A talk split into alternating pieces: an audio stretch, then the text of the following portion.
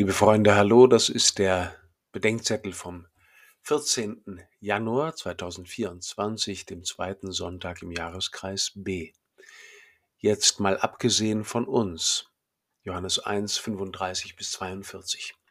Manchmal begegnen uns Menschen, die so von Äußerlichkeiten in Anspruch genommen sind, dass ein Blick nach innen für sie eine Lebenswende bedeuten würde. Andere dagegen sind so mit sich selbst beschäftigt, dass ihr Aha-Erlebnis darin bestünde, einmal von sich abzusehen, um die Welt um sich wahrzunehmen. Und damit auch das, was für ihr eigenes Leben und das ihrer Nächsten existenziell relevant und daher im Augenblick wichtiger ist als ihr eigenes Befinden. Gegen ein solches Absehen von sich selbst kann sich Widerstand regen. Manche haben sich in ihrer Innerlichkeit eingerichtet und fürchten von dem, was ihnen begegnet, in Frage gestellt zu werden. Andere fürchten durch Absehen von sich selbst als Verharmloser ihrer Schwächen und Vertuscher ihrer Schuld zu gelten.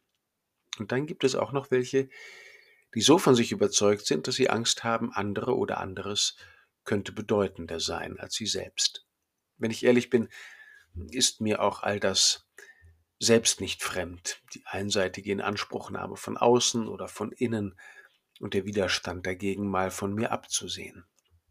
Und schließlich kenne ich das auch von der Kirche und ihren Gemeinschaften, dass sie, entweder an sich verzweifelnd oder von sich selbst betört, so mit sich selbst beschäftigt sind, dass sie glauben, es sich keinesfalls leisten zu können, einfach mal von sich abzusehen.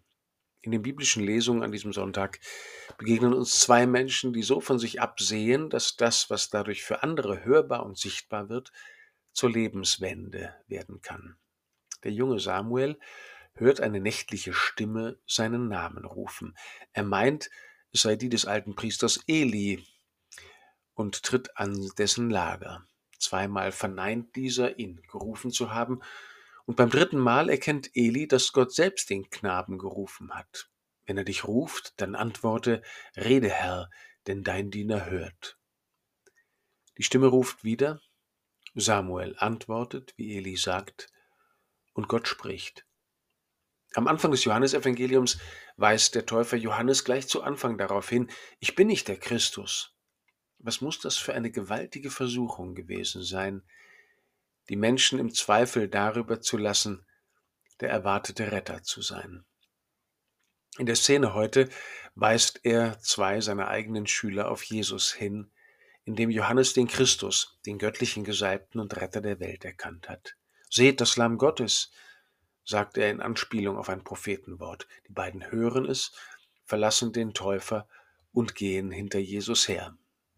Es ist entscheidend wichtig für das Christsein im Allgemeinen und für die Dienste der Kirche im Besonderen, dass wir immer wieder von uns absehen, ohne Angst davor zu haben, in Frage gestellt zu werden, ohne sich damit schon für einen Verharmloser oder Vertuscher zu halten und ohne die Angst dadurch an Bedeutung zu verlieren.